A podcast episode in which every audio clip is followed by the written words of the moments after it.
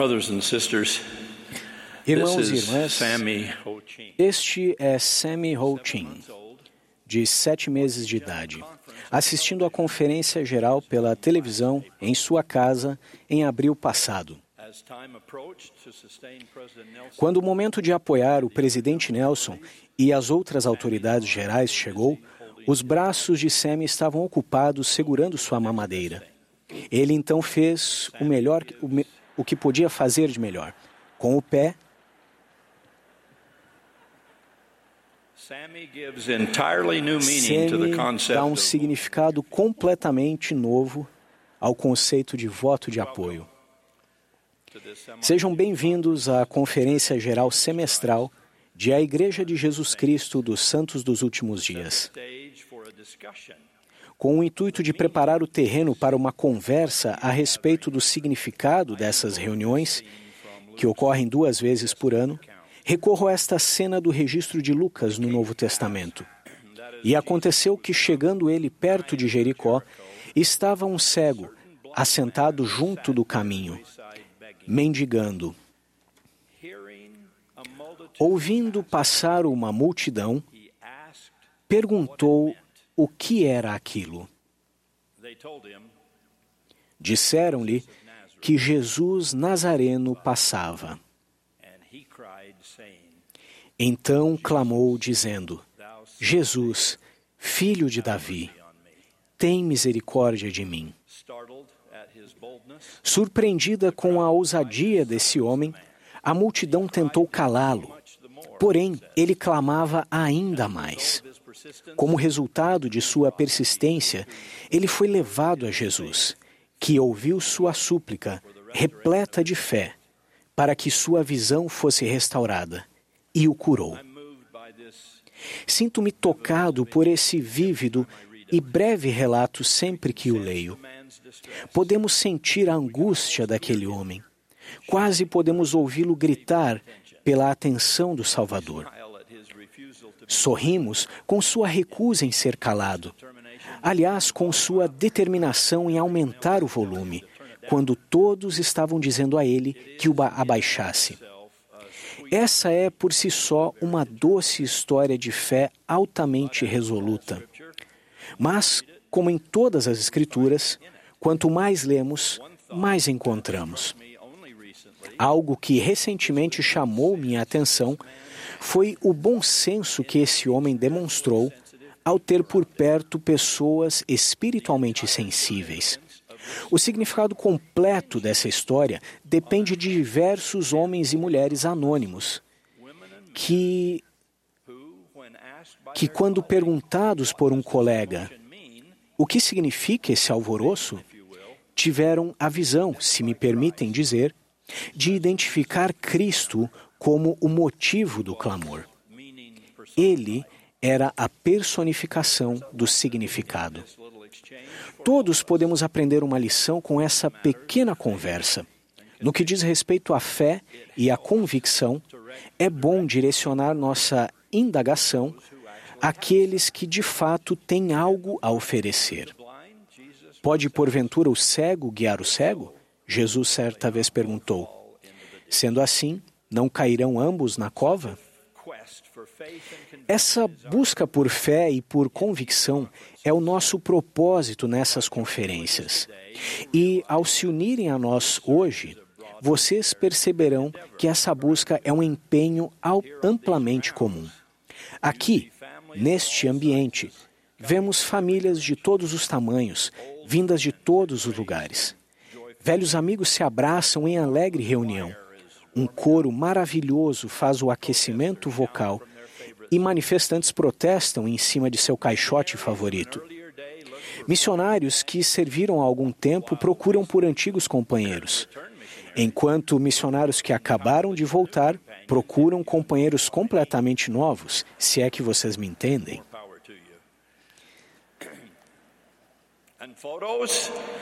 E a quantidade de fotos, puxa vida! Com telefones celulares em todas as mãos, houve uma transição de todo membro a um missionário para todo membro a um fotógrafo. Em meio a esse agradável alvoroço, Alguém poderia, de modo legítimo, perguntar: o que tudo isso significa? Assim como em nossa história do Novo Testamento, aqueles que são abençoados com visão reconhecerão que, a despeito de tudo o mais que essa tradição de conferência possa oferecer, ela significará pouco ou nada, a menos que encontremos Jesus no centro de tudo isso. A fim de adquirirmos a visão que buscamos, a cura que ele promete, e entendermos o significado que, de alguma forma, sabemos haver aqui, não devemos ser distraídos por esse alvoroço, por mais agradável que ele seja. E precisamos voltar nossa atenção a Ele. A oração de cada um que discursa, a esperança de todos os que cantam, a reverência, reverência de cada um dos convidados, todos estão dedicados a convidar o Espírito daquele a quem esta igreja pertence, o Cristo vivo, o Cordeiro de Deus, o Príncipe da Paz. Mas não precisamos estar em um centro de conferências para o encontrarmos. Quando uma criança lê o livro de Mormon pela primeira vez e fica encantada com a coragem de Abinadi ou com a marcha dos dois mil jovens guerreiros, podemos gentilmente acrescentar que Jesus é a figura central, onipresente nessa crônica maravilhosa, permanecendo como um colosso em praticamente todas as páginas dela e estabelecendo uma conexão para todos os outros personagens que nela promovem a fé. De modo semelhante, quando um amigo está aprendendo sobre nossa fé, ele pode ficar assustado com alguns dos elementos peculiares e com o desconhecido vocabulário de nossa prática religiosa. Restrições alimentares, recursos de autossuficiência, trilhas pioneiras, árvores familiares digitalizadas, com um número incalculável de sedes de estaca, onde algumas pessoas, sem dúvida, esperam encontrar peças que servem nessa fundação para uma construção. Então, à medida que nossos novos amigos vivenciam uma variedade de novas visões e sons, devemos deixar de lado o alvoroço e voltar a atenção deles ao significado de todas essas coisas, ao coração pulsante do Evangelho eterno, o amor de pais celestiais, a dádiva de um Filho divino, a orientação consoladora do Espírito Santo, a restauração de todas as verdades nos últimos dias, entre outras coisas. Quando uma pessoa vai ao templo sagrado pela primeira vez, ela pode ficar, de certo modo, boquiaberta com essa experiência. Nosso dever é nos certificar de que os símbolos sagrados, os rituais revelados, as vestimentas cerimoniais e as apresentações visuais nunca nos distraiam, mas nos direcionem ao Salvador, a quem adoramos quando vamos até lá. O templo é a casa dele, e ele deve ter um lugar de destaque em nossa mente e em nosso coração. A majestosa doutrina de Cristo deve permear nosso próprio ser, assim como permeia as ordenanças do templo. Desde o momento em que lemos os dizeres gravados na entrada até o último momento em que passamos dentro do edifício, entre todas as maravilhas com que nos deparamos, precisamos enxergar, acima de tudo, o significado de Jesus no templo. Pensem no turbilhão de ousadas iniciativas e de novos anúncios na igreja apenas nesses últimos meses.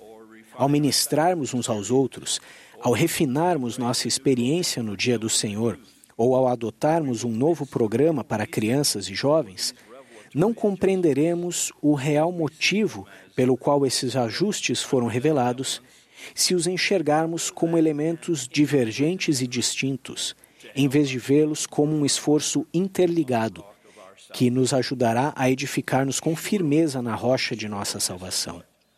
Certamente, Certamente é isso que o presidente Nelson espera ao utilizarmos o nome revelado da igreja.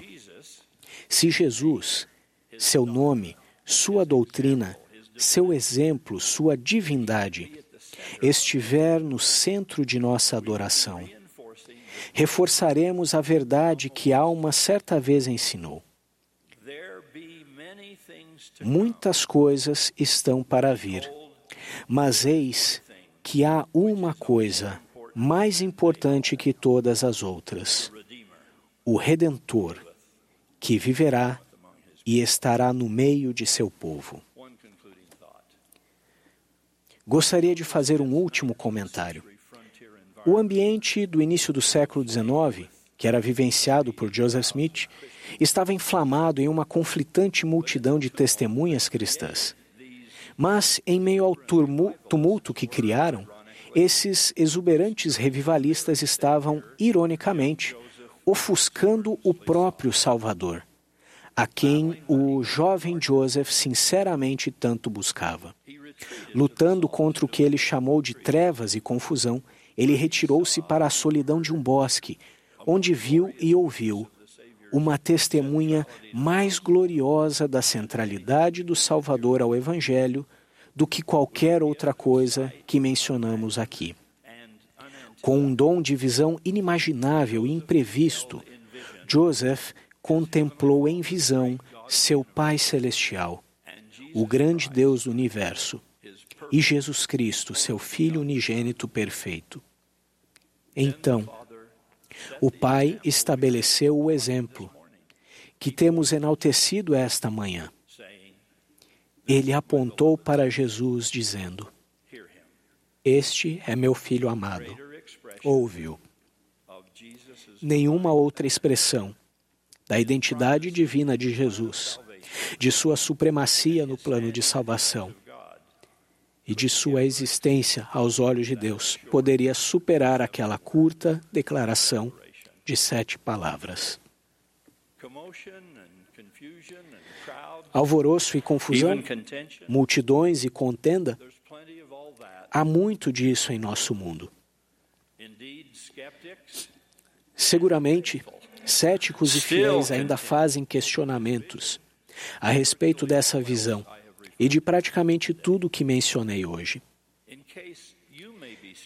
Caso vocês estejam tentando enxergar mais claramente e encontrar significado em meio a uma multidão de opiniões, eu os direciono a esse mesmo Jesus e presto um testemunho apostólico da experiência de Joseph, coming as it did some 1800 que ocorreu quase 1800 anos após nosso amigo cego ter recebido sua visão. Na antiga estrada de Jericó. Com esses dois e com uma hoste de outras pessoas na história, testifico que seguramente a visão e o som mais emocionantes da vida são o de que Jesus não está apenas passando, mas que ele vem a nós, permanece conosco e habita em nós. Irmãos e irmãs. No incessante ruído e agitação de nossos dias, que nos esforcemos para ver a Cristo no centro de nossa vida, no centro de nossa fé e de nosso serviço. É aí que se encontra o verdadeiro significado. E se em alguns momentos nossa visão estiver limitada, se nossa confiança diminuir, ou se nossa crença estiver sendo testada e refinada, o que certamente acontecerá, que clamemos em alta voz: Jesus, filho de Davi, tenha misericórdia de mim. Prometo com fervor apostólico you e convicção profética que ele os ouvirá e dirá, mais cedo ou mais tarde: Vê, a tua fé te salvou.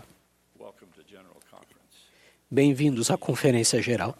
Em nome de Jesus Cristo, amém.